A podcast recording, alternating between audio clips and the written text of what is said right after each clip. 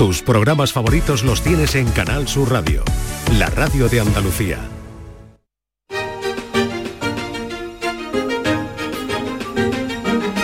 En Canal Sur Radio, Días de Andalucía, con Carmen Rodríguez Garzón. Continuamos en Días de Andalucía en Canal Sur Radio hasta las 11. Les acompañamos en esta mañana de domingo 14 de enero. Acabamos de estrenar, como quien dice, este 2024 que viene cargado de novedades que tienen que ver con la carretera.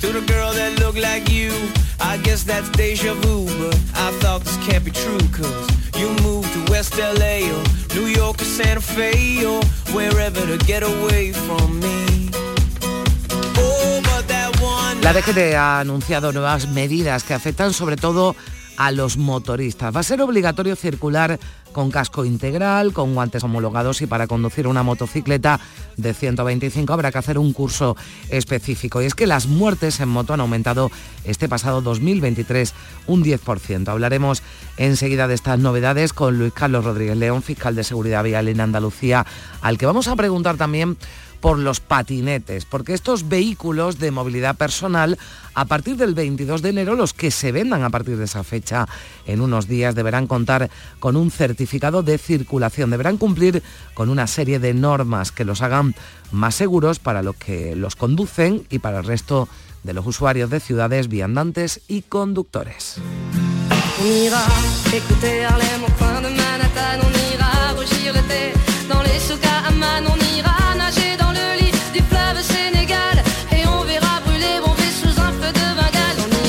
Manuel Navarro va a estar con nosotros como cada domingo y hoy hablaremos de varias investigaciones que ha publicado la prestigiosa revista Nature y que tienen que ver con el origen de enfermedades como la esclerosis múltiple. Fíjense las migraciones en el neolítico, la aparición de la agricultura están detrás de la propensión genética a padecer esas enfermedades. Para hacer estos estudios el equipo ha creado el mayor banco de genes humanos antiguos del mundo. Hay 5.000 muestras de ADN de europeos que vivieron en la Europa occidental y en Asia entre el Mesolítico y el Neolítico hasta la Edad Media. El genoma más antiguo de este conjunto es de un individuo de hace 34.000 años.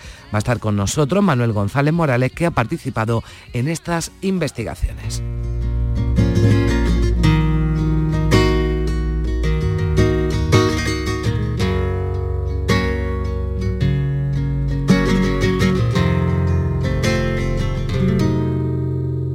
Que hay cosas que me digo que no tienen que pasar, se despiertan del olvido, vuelven para hacerme llorar. Coincidiendo con el aniversario del caso Yulen en Málaga, Canal Sur Televisión va a emitir mañana lunes la serie 13 días que relata cómo transcurrieron esas casi dos semanas tratando de rescatar al pequeño de dos años que cayó en un pozo en Totalán. Fue la mayor obra de ingeniería humanitaria, decía el ingeniero Ángel García Vidal, que dirigió los trabajos de rescate en los que participaron unas 300 personas. El director del documental, Hernán Zin, estará con nosotros a partir de las 10 de la mañana.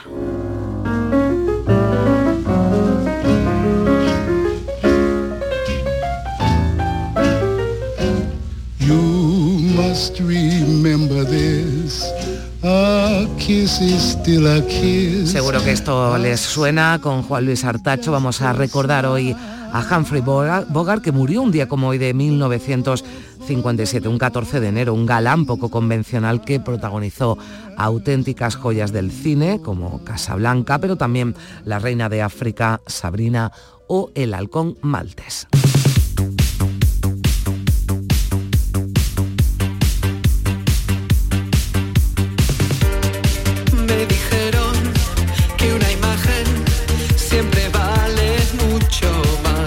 Y Paco Reyero, ya saben, se pasa por aquí también cada domingo para hacer un repaso del Flexo y con los testimonios de algunos de sus invitados y colaboradores como Juan Herrera o los aclamados miembros del equipo de Genaro y Asociados y sus patrocinios imposibles. Y para completar este círculo estará con nosotros Lourdes Galvez, con la que recordaremos hoy al genial guitarrista de Marchena, Enrique de Melchor, del que se acaban de cumplir 12 años de su fallecimiento. María Chamorro y Primi Sanz están en la producción, Pedro Moreno y José Manuel Zapico en los mandos técnicos, el equipo de Días de Andalucía. Son las 9 de la mañana y 5 minutos.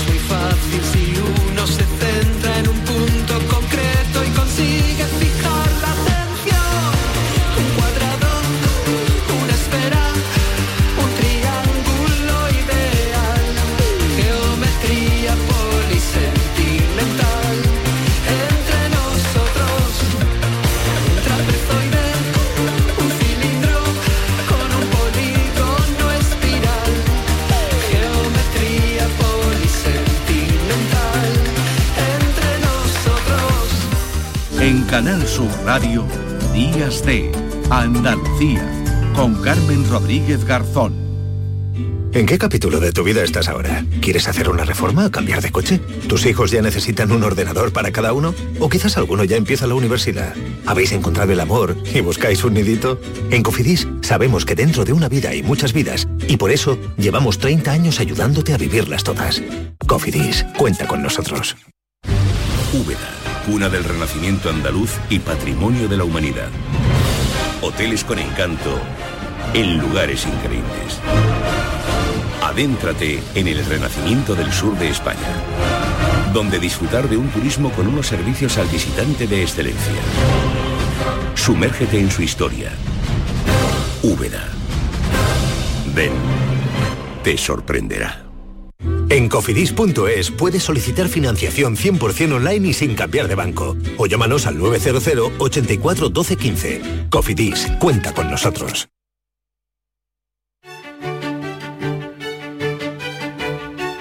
Días de Andalucía. Con Carmen Rodríguez Garzón. Canal Sur Radio.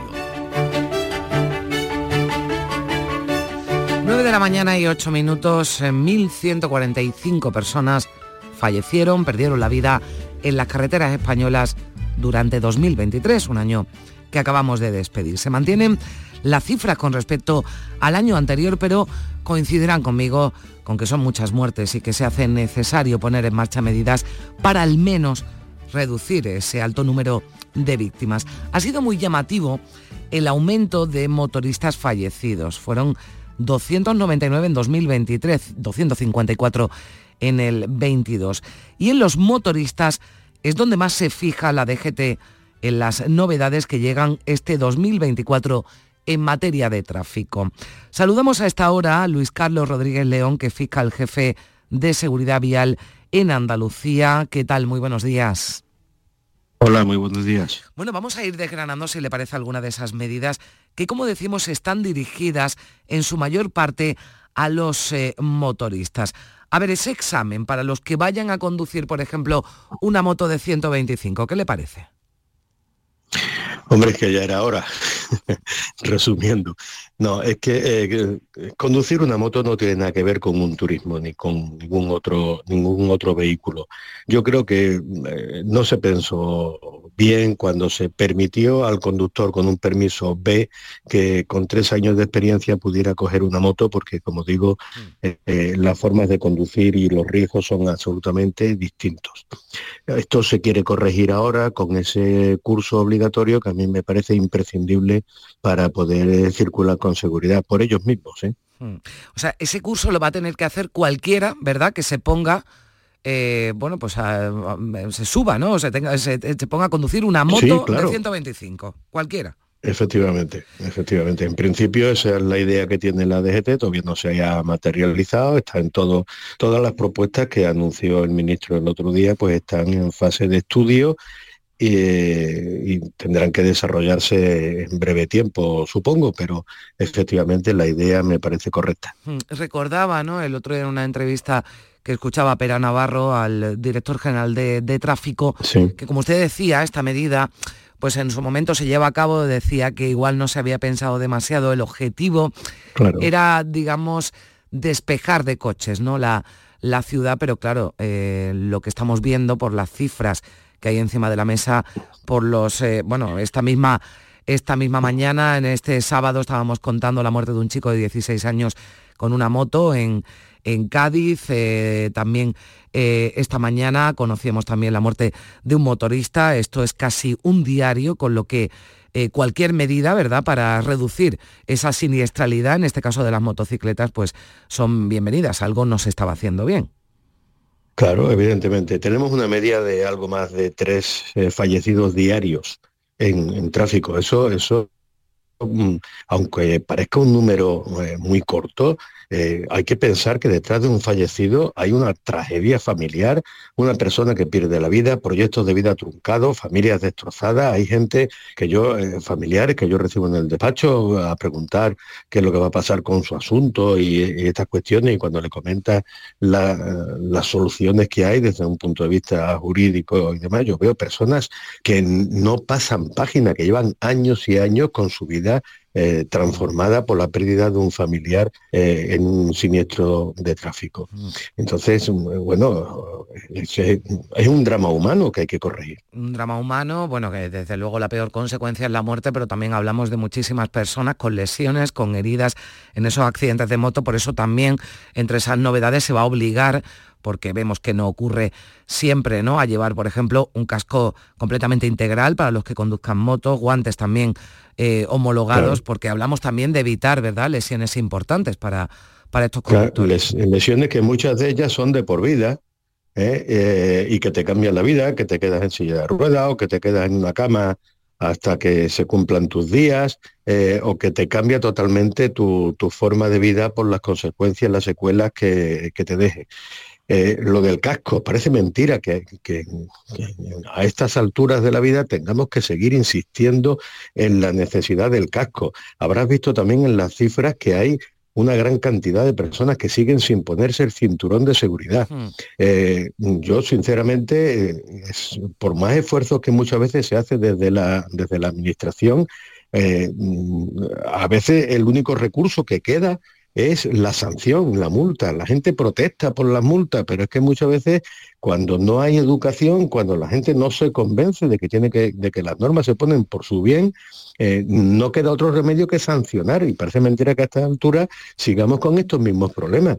En zonas de playa, que, que, Andalucía tiene muchísimo, en verano vemos muchísima gente joven en ciclomotores, en motocicletas, en bañador no piensan que una caída, aun cuando sea fortuita, el asfalto es, un papel de lija que se come la piel.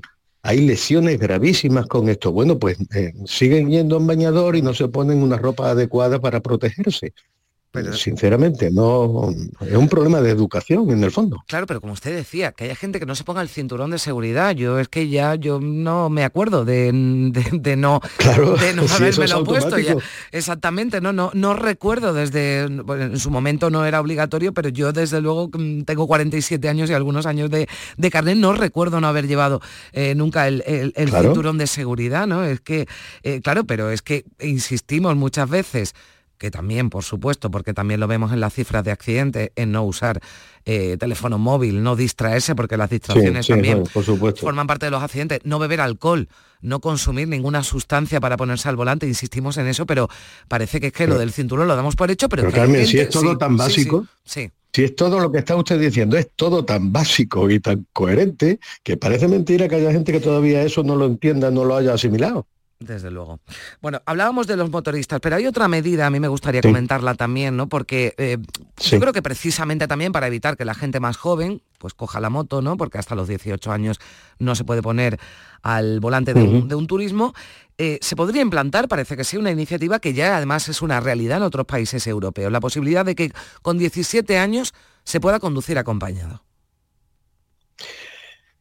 Bueno, pues a ver, yo no, tengo una opinión clara sobre, sobre el tema, porque eh, mm, lo que necesitamos es una persona con suficiente madurez como para saber lo que hace, protegerse y sobre todo proteger a los demás. Entonces, bueno, que uno es maduro más maduro con 18 que con 17, bueno, pues, eh, pues posiblemente sí.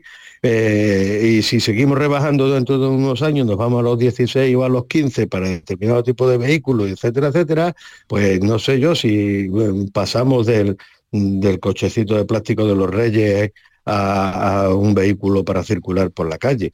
Yo creo que lo que hay que hacer es demostrar demostrar las capacidades y la madurez suficiente como para conducir con seguridad.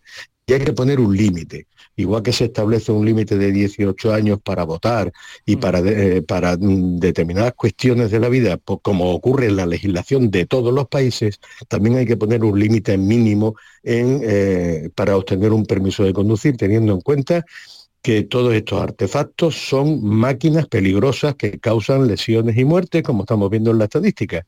Por lo tanto, a mí me parece que hay que mantener un, mínimo de edad con coherencia según eh, el grado de madurez que determinen los expertos. Bueno, es un asunto que está ahí, que se está eh, estudiando, que se va a debatir. Hablamos de los más jóvenes, pero ¿qué pasa, eh, fiscal, con los conductores? De más edad, que ya hemos hablado en otras ocasiones de este asunto porque el envejecimiento de la población es un hecho, el envejecimiento también de la población que conduce y bueno, pues eh, es verdad que se ha reducido ¿no? el, tiempo de, revisión del carné, pero nos encontramos con gente pues cada vez más mayor que se pone en la carretera. Sí, bueno, vamos a ver. Eh, al, mayor, a la persona mayor le ocurre mm, mm, lo inverso que al joven, que va perdiendo eh, reflejos, capacidades y aptitudes. Y eso es lo que se tiene que controlar. Lo que tampoco se puede hacer es que a una persona, porque haya cumplido una determinada edad, si está en perfectas condiciones para conducir con seguridad, de golpe se le quite la única posibilidad que pueda tener de desplazamiento, de movimiento y demás. Sobre todo mm.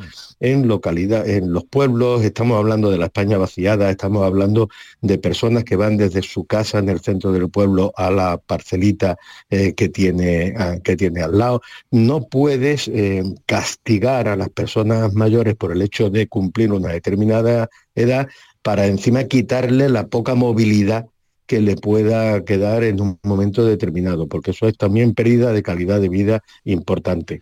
Entonces, eh, insisto, yo creo que la medida va precisamente por el mismo camino que antes de los menores, hmm. de comprobar la capacidad física, psíquica de la persona y el que no la tenga, pues desgraciadamente no podrá conducir y el que esté en perfectas condiciones sin mirar el carnet de identidad, pues tendrá que seguir conduciendo. Bueno, pues eh, se le entiende perfectamente, lo que hay que determinar la capacidad, bueno, es al margen de de, la edad, ¿no? En este caso, una edad mínima y también, bueno, pues a las personas eh, más mayores. ¿Y qué pasa con los patinetes? Porque, claro, hablamos de controlar la capacidad que alguien tiene para ponerse, pues, eh, eh, bueno, pues en, un coche, para conducir una, una motocicleta, pero con esto de los patinetes, que ahora parece que ya sí va a haber cierta regulación, al menos a partir del 22 de enero los que se vendan tienen que contar con un certificado de circulación, tienen que cumplir unas normas que claro, a mí no sé usted, pero a mí lo que me preocupa es que no se estuvieran cumpliendo hasta ahora, ¿no? Y, que hayamos visto patinetes sin ninguna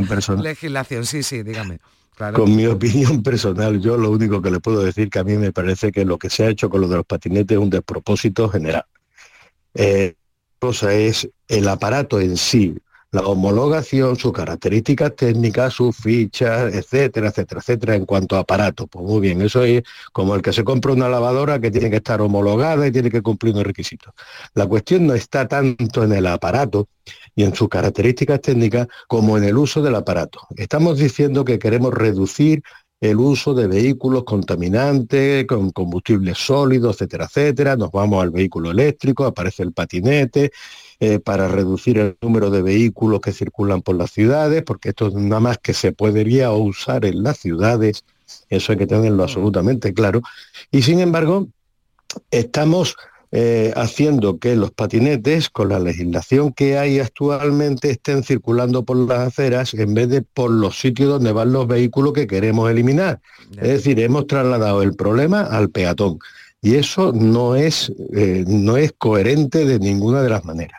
Por otra parte, el que se compra un patinete porque va a un centro comercial, se lo compra y sale ya allí montado, no, no tiene ni idea muchas veces de las más mínimas normas de circulación y van circulando con los patinetes como si fueran peatones, en cualquier sentido, en, por cualquier sitio. No, mire usted, usted está participando en el tráfico con un vehículo, porque al final la DGT consideró que efectivamente es un vehículo, pues usted tendrá que cumplir todas las normas de tráfico propias de un vehículo. Y usted no puede ir en una calle de una sola dirección con circulación en una sola dirección, usted va eh, con el patinete en sentido contrario, porque está generando un peligro para usted y para los demás. Es decir, el patinete, si lo consideramos un vehículo y el que lo lleva un conductor, tiene que cumplir las normas de tráfico, igual que se está haciendo ahora, que usted acaba de plantear con ese curso para los motoristas, tiene que haber algo que habilite a una persona a que conduzca con seguridad ese tipo de artefacto. Y además, por supuesto, fuera de las aceras, con casco obligatorio y seguro mínimo obligatorio para todos porque si causas un perjuicio a cualquier otra persona que no tiene culpa ninguna, tiene derecho a que mm. sea indemnizado y que eh, se le resalzan los daños que se le hayan podido causar. Eso es tan, tan coherente, tan evidente, tan básico, que sinceramente a día de hoy no sé cómo eso no se ha terminado ya. Pues eh, le estoy escuchando, estoy, no puedo estar más de acuerdo con usted porque mm, evidentemente si alguien se pone eh, bueno, pues se sube a un patinete, lleva un patinete, maneja un patinete que en algunos casos alcanzan velocidades importantes y forma parte, como decía, también del paisaje urbano, pues qué menos que cumplir las normas de, tráfico. No sé si me he dejado y, quería destacar usted alguna novedad más eh, prevista para, para este 2024 eh, por, la por parte de la DGT, para bueno, pues para intentar reducir esas cifras insoportables que aunque se mantienen o vayan bajando, como usted decía, que haya tres personas que mueran al día de media en España en las carreteras, es, es algo para, para más que reflexionar, ¿verdad? Para actuar. Hombre, yo en lo que ha dicho la DGT no lo, no lo he visto, salvo que me haya eh, confundido, eh, pero sí deberíamos darle una vuelta al tema de la circulación en el ámbito urbano con los atropellos a peatones y la incidencia que se produce en las ciudades. Me consta, por ejemplo, que el Ayuntamiento de Sevilla está ya tomando medidas, después de haber, comentado con sus responsables, eh, determinados puntos negros de, la ciudad para poner eh, pasos de peatones inteligentes o soterrados, etcétera, etcétera, de tal manera que se evite este, esta situación. Y yo creo que eso eh, en el ámbito urbano, donde tiene mucho más competencia, porque así lo establece la ley, eh, los ayuntamientos que la propia DGT debería replantearse y darle una vuelta seria al, tema de la ordenación y la, y la circulación en las vías urbanas. Bueno, pues ahí queda también ese mensaje, cumplan las eh, normas, eh, sentido común también y responsabilidad a la hora de ponerse, bueno, pues eh, delante de cualquier vehículo, ¿verdad? Ponerse en manos de cualquier, de cualquier vehículo, sea moto, patinete o turismo. Luis Carlos Rodríguez León, muchísimas gracias, como siempre, por, por, atendernos y por dedicarnos estos minutos aquí en Días de, Andalucía. Que tenga usted buen día, gracias. Muchas gracias. Buenos días.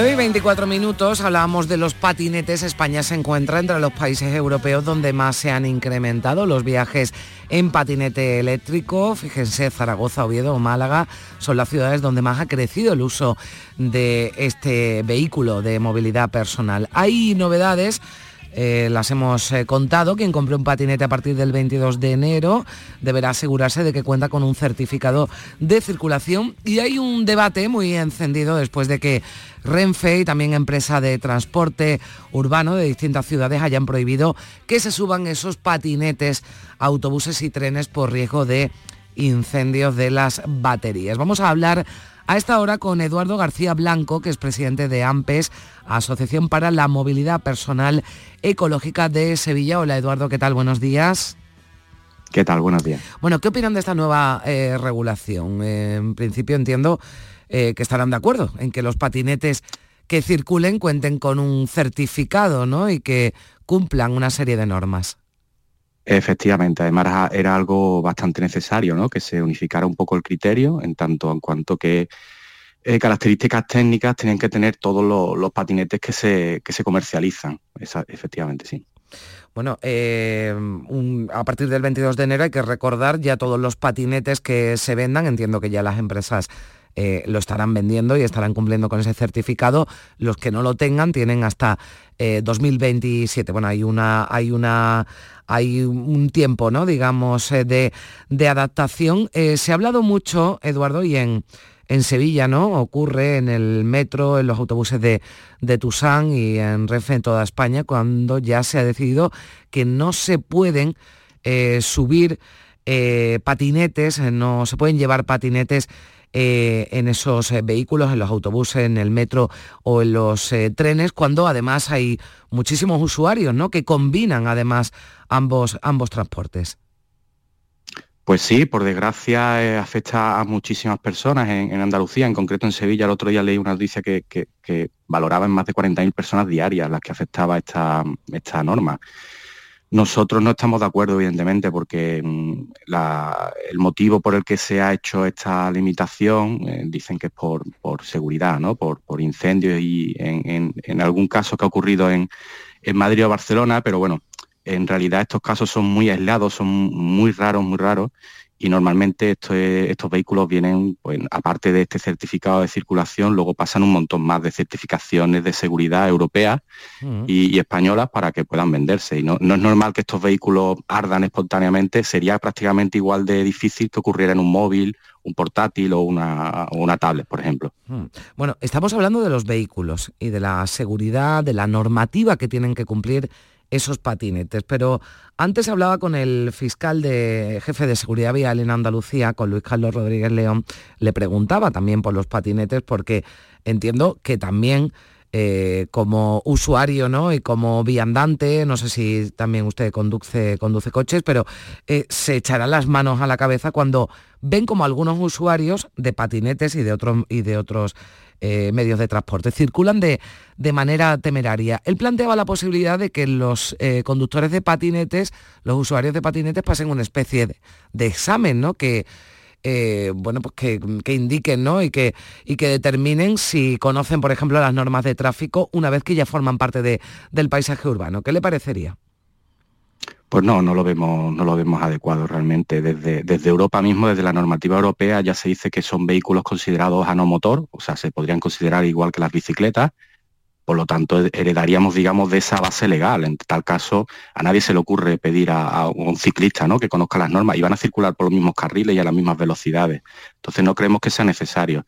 Ya con, con la normativa actual nos parece más que suficiente y cargarlo de más, de más eh, responsabilidades o de más normativas eh, sería eh, desincentivar un poco el uso de este vehículo, ¿no? que lo que viene precisamente es a, descongestionar el, uso de, coches en nuestras ciudades. Hmm. ¿Son los patinetes, yo le pregunto, seguros para los que lo conducen y para el resto de, bueno, pues, usuarios, viandantes, conductores de turismo? Sí, son vehículos muy seguros siempre y cuando evidentemente cumplamos las normas y no circulemos, por ejemplo, por, acera, que es lo que no debe hacerse, eh, y circulemos pues respetando las normas de tráfico. Es un vehículo que no alcanza más de 25 kilómetros por hora y que, bueno, pues en caso de, un accidente, pues no, debe mm. ser, no debe producir ningún tipo de, de herida excesivamente grave, digamos, ¿no? Pero bueno, en general eh, usando medidas de protección adecuadas. Nosotros recomendamos siempre el uso de casco, aunque no sea, de momento no sea todavía obligatorio, porque es una de las zonas, digamos, más, débiles del cuerpo.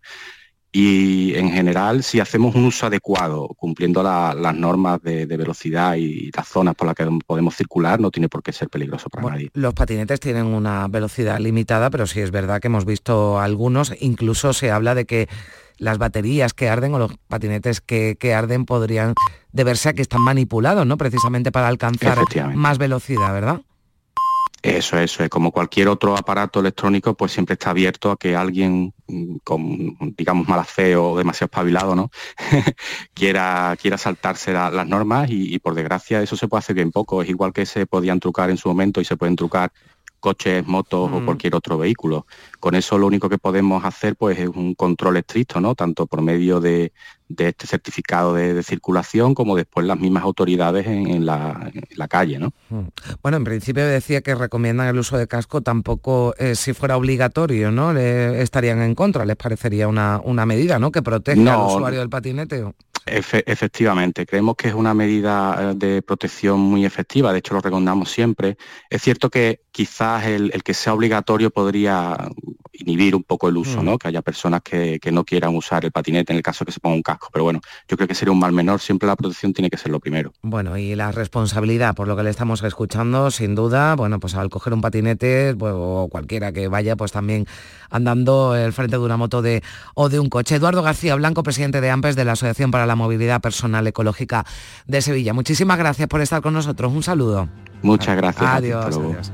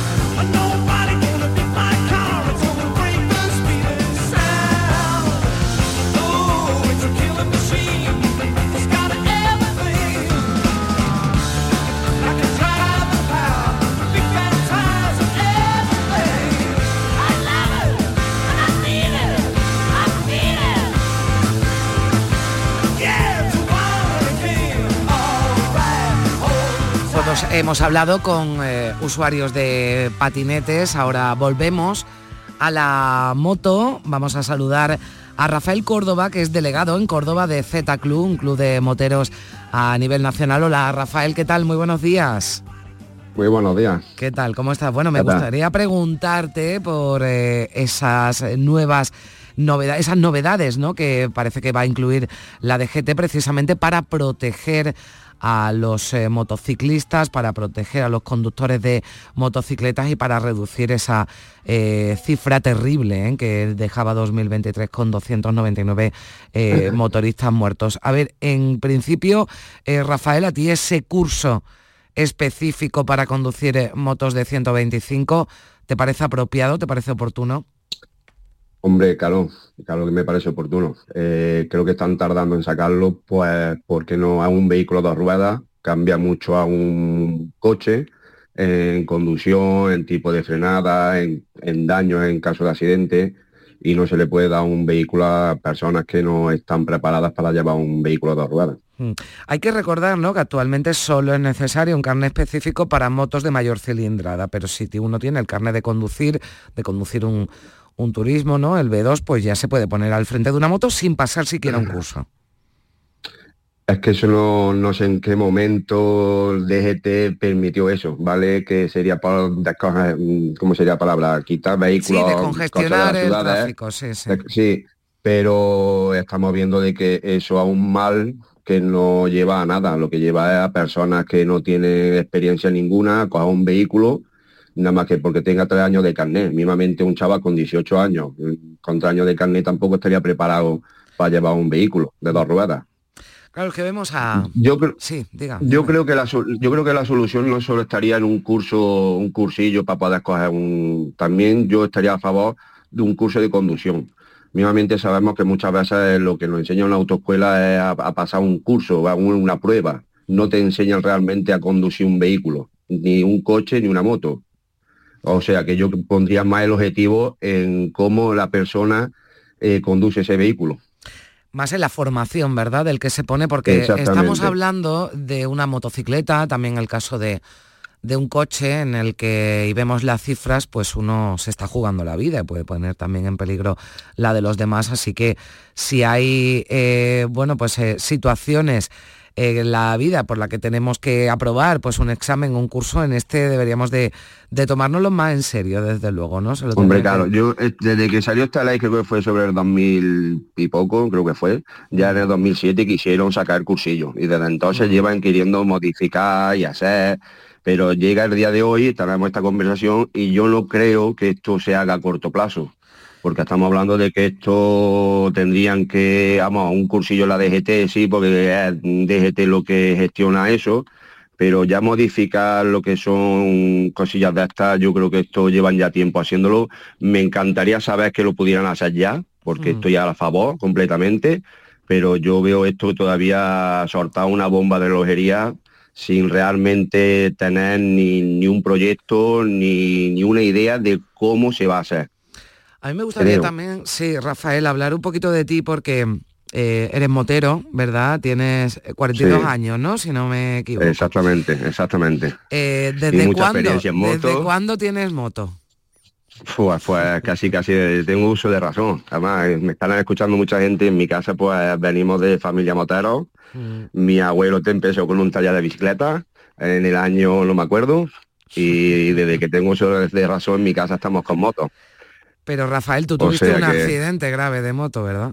Yo tuve un accidente grave. Eh, no he hecho culpa a nadie porque muchas veces es una imprudencia de que, como digo, no es que fuéramos corriendo, no, sino que pasan eh, cosas de que muchas veces pues mismamente no estás preparado y surgen, surgen, no es que vaya uno como un loco, porque en mi caso no es que fuéramos como unos locos, sino que un mal compañero que no supo gestionar bien su moto, pues repercutió en que me tocó a mí y yo fui el que caí. O sea que, como digo, muchas veces somos terceros de los que no llevan bien una moto, porque una moto no es sacarte un carnet. Una moto se consigue con el tiempo que te da una, un carnet de A con 21 años si lo haces bien, con 22 años te dan una, una moto con 200 caballos y eso no es, como digo, no es no, no, está bien, no está bien. Por eso quería... Lo suyo, sería un curso de conducción, curso de conducción, aprender, aparte de todo eso, obligarte a un curso de conducción, a que te enseñen en caso de frenada, a tumbar, que no en carretera te dicen no tumbes, no es que muchas veces el tumbar una moto, saber manejar una moto es lo que te libra de una caída. Claro, y ahí pues quien eh, solo, como dices, pues ha pasado por un cursito o incluso con el carnet de, conducir de coche y se pone, eh, bueno, pues al frente de una moto que, que, es algo, que es algo serio, no lo cuenta Rafael porque él sufrió ese accidente, pero sigues cogiendo, ¿verdad? La, moto. Y sí, sí, yo, cada, vez que puedo, cada vez que puedo, me encuentro con fuerza y el tiempo me deja, me intento darle un paseito, pero por el pueblo. Yo ya rutas largas y eso, no nada, nada. Bueno, Ya el, quitarme el monillo de la moto ya está, y poco más. Y, y ese llamamiento, ¿verdad? La responsabilidad del del que se ponga encima de una moto, ¿verdad, Rafael? Que no se lo tome. Hombre, yo el, 99% de compañeros que conozco son responsables, usan sus protecciones, porque mm. también hay otro tema de que quieren poner, pero no conozco, conozco poquita gente que vaya como un loco con la moto. Si es verdad que a todo el mundo que tenemos motos, pues nos gusta la velocidad, porque no, eso no, no lo voy a negar, pero tenemos dónde correr, que son los circuitos. Mm. Tú pagas tu entrada, tú entras a tu circuito y tú allí corres porque te sacas tu seguro, tu bla, bla, bla.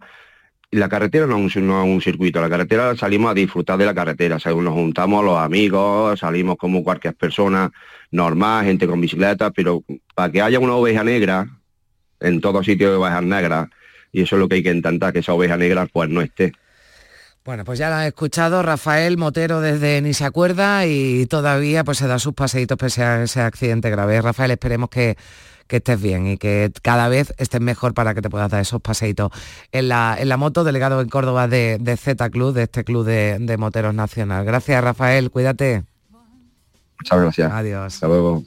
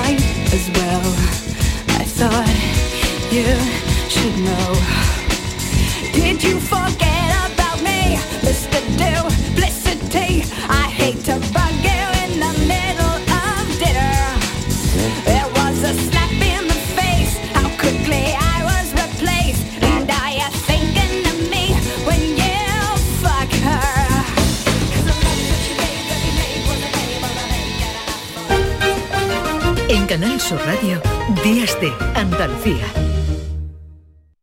Este domingo tienes más de 10 horas de radio deportiva en Canal Sur, para todos los gustos y paladares. Almería Girona a la hora del almuerzo. Cádiz Valencia en la merienda. Y la final de la Supercopa de España para la cena. Y además, todo servido por la gran jugada de Canal Sur Radio y con la jornada andaluza de Primera Federación. Síguenos en directo este domingo desde las 3 de la tarde con Jesús Márquez. Contigo somos más Canal Sur Radio. Contigo somos más Andalucía.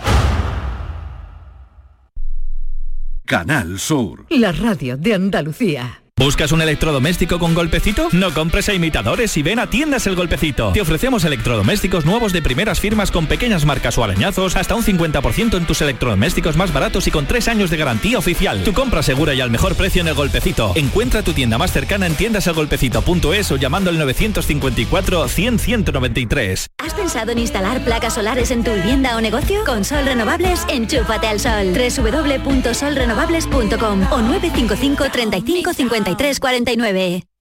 Cada mañana, desde bien temprano, estoy aquí ante el micrófono para contarles la realidad de Andalucía, cómo se despierta, cómo vive, con toda la actualidad, para que estén informados, el entretenimiento que ya saben que nos gusta, nuestra mirada sobre lo que sucede. Radio en estado puro, radio viva para gente como tú. La mañana de Andalucía con Jesús Vigorra. Les espero de lunes a viernes a las 6 de la mañana. No falta. Contigo somos más Canal Sur Radio. Contigo somos más Andalucía. En Canal Sur Radio, Días de Andalucía, con Carmen Rodríguez Garzón.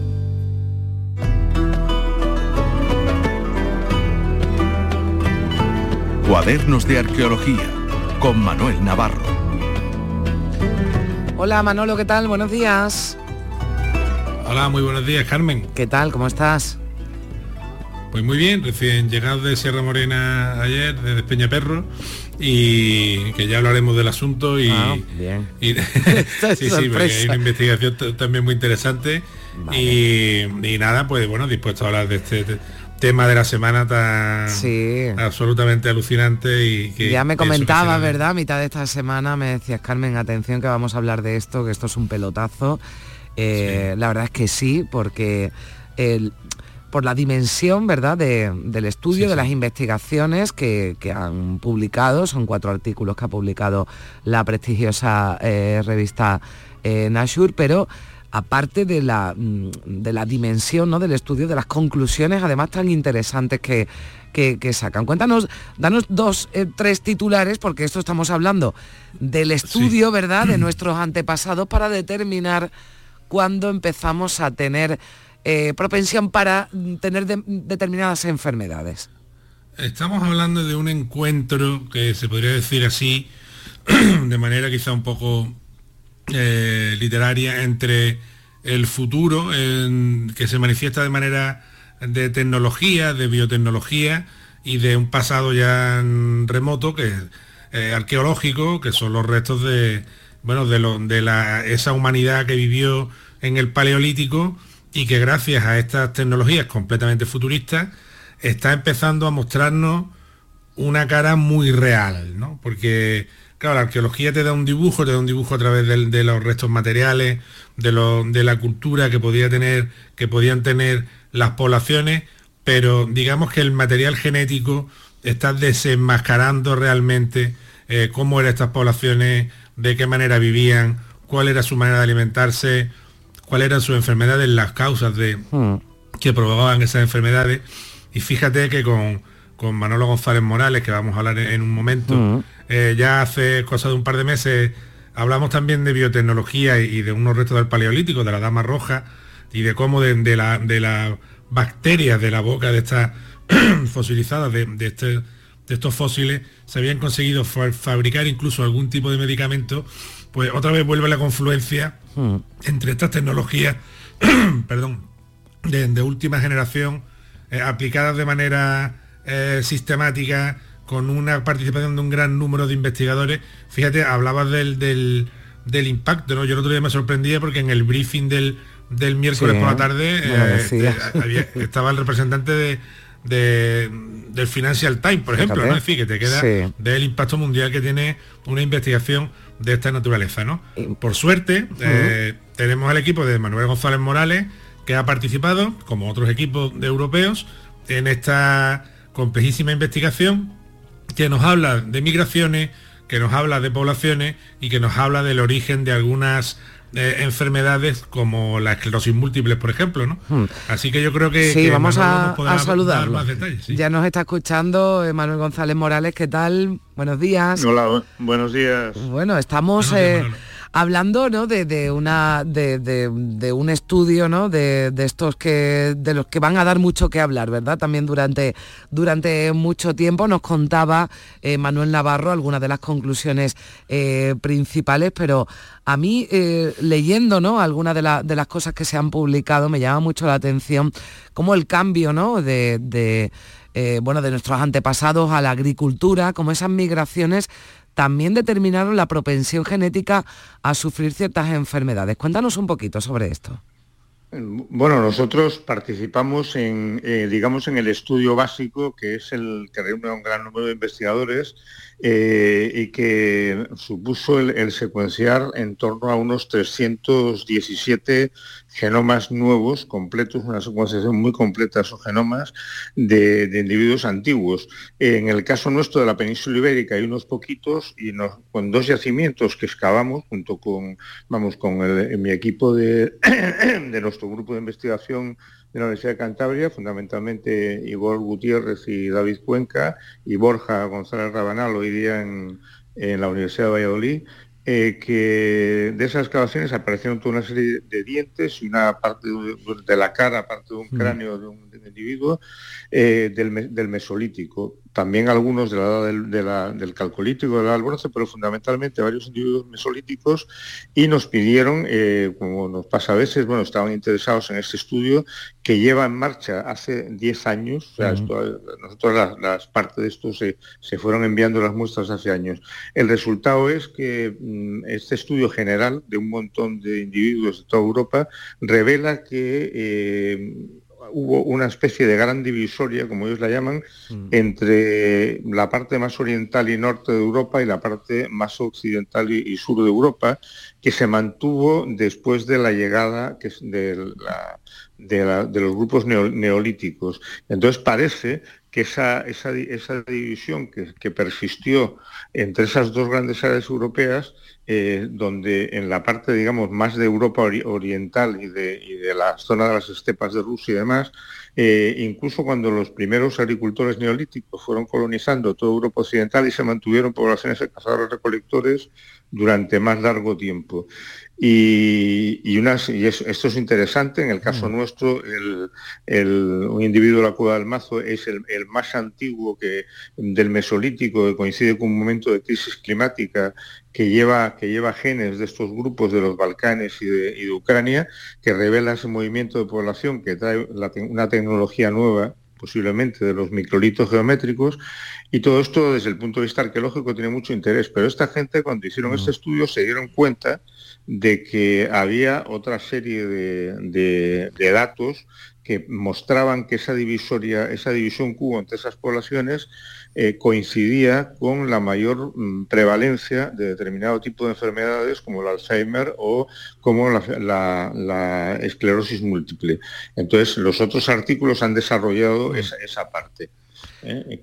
Entonces, que parece que eh, esas enfermedades vienen de muy atrás, la, propensión mayor de la población. Por ese origen genético. Y Manolo, que tienen que ver, corrígeme si me equivoco, con la presencia y la convivencia con el ganado y las infecciones que mm. producía el ganado y por tanto el, sistema inmunitario de las personas que, convivían con estos ganados, se, con este ganado se, adaptó y desarrolló un sistema eh, defensivo, digamos, contra este tipo de enfermedades, que a la postre, al, desaparecer esa convivencia tan intensa con, el ganado y con esas enfermedades, eh, termina desarrollando lo que conocemos como enfermedad de autoinmune, caso de la, de la esclerosis múltiple, ¿no? ¿Es así?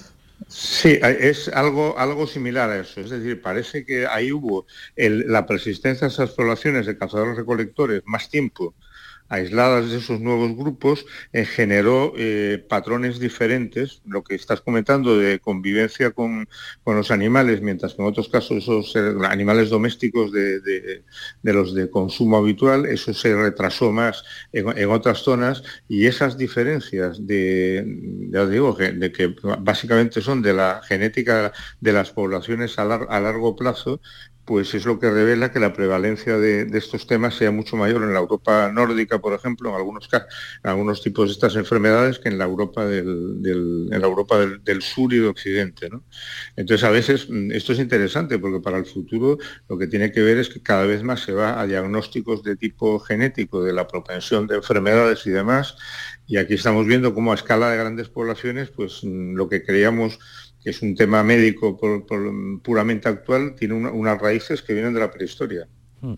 Entiendo entonces, Manolo, que, sé, que, el, que el material genético eh, del mesolítico y del neolítico se ha comparado también con eh, material genético de poblaciones actuales, ¿no? Sí, sí, eso, eso es. Es decir, está el, al, buscar, al, ver esta, esta diversidad, esta, esta gran divisoria, que es en el, el artículo de, básicamente de prehistoria lo que se mostraba, eh, empezaron a combinar esa información con otras informaciones, de, se dieron cuenta que podía tener que ver con eh, esa división que existe de mayor prevalencia de enfermedades en una zona y en otra. Y dijeron, bueno, pues a lo mejor estas cosas tienen que ver, y efectivamente tenían que ver, y ese es el desarrollo de esos otros artículos de, la, de, mm. esta, de, esta, de esta serie de cuatro artículos que vienen en, Nature. Eh, eh, se ha mm, bueno, publicado mucho más, o se ha hablado mucho más de, de ese origen de la propensión ¿no? genética a la esclerosis múltiple, pero hay otras enfermedades, la nombraba eh, Manolo, el Alzheimer, ¿no? También el, la diabetes tipo 2, pero incluso, y a mí esto me parece interesantísimo, ¿no? Mm. Porque, claro, ya el, banco, ¿no? Digamos, de, de, muestras está ahí, que además es, es muy amplio y va a haber todavía, o se van a hacer análisis futuros, ¿no? Y aquí estamos hablando de buscar marcadores genéticos, por ejemplo, del autismo, de TDAH, eh, de esquizofrenia o incluso de la depresión.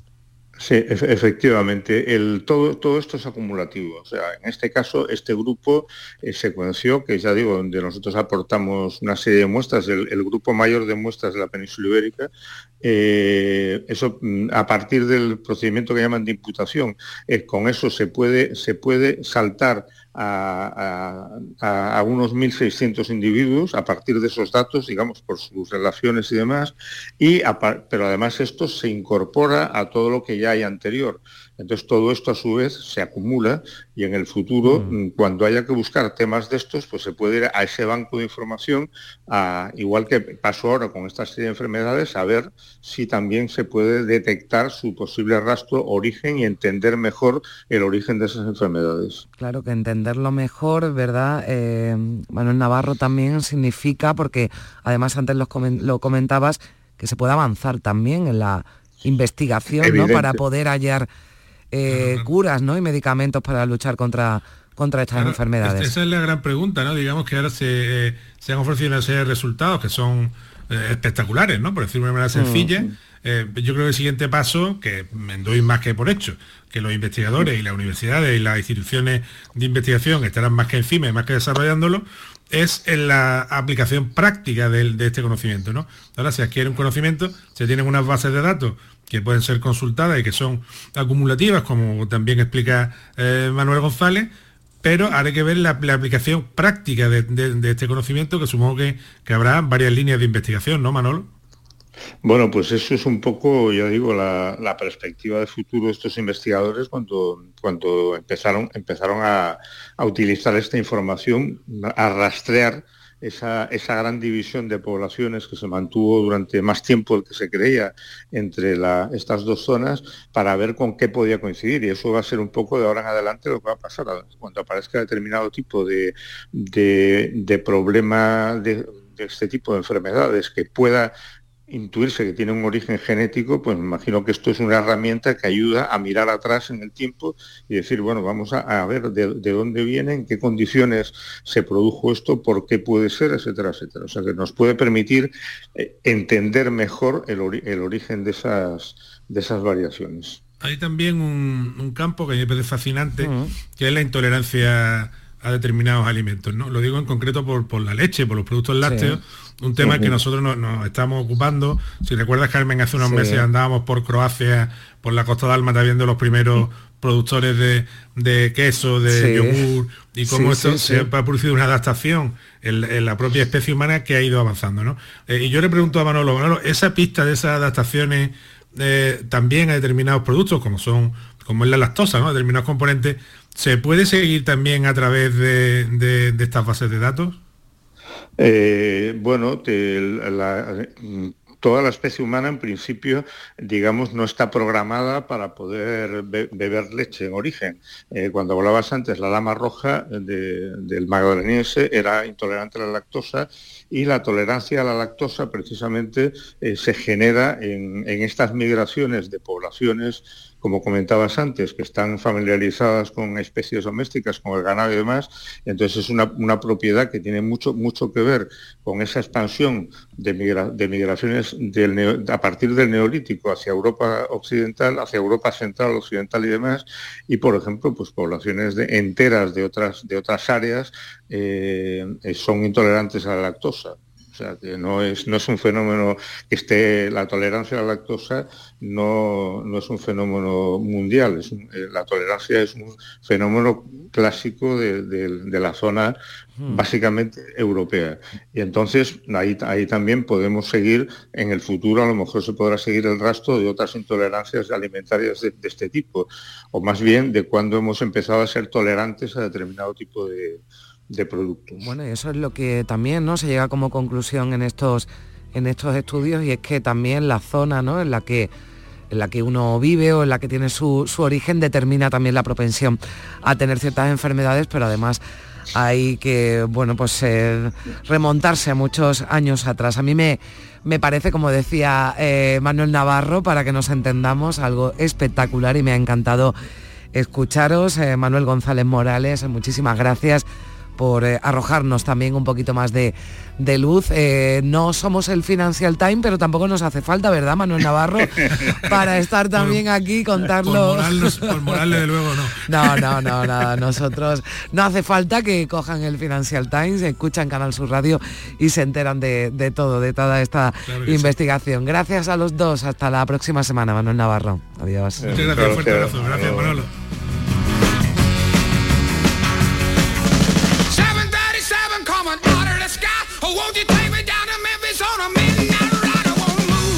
Vamos a llegar ya a las 10 de la mañana, boletín informativo y regresamos ya, tercera hora de Días de Andalucía.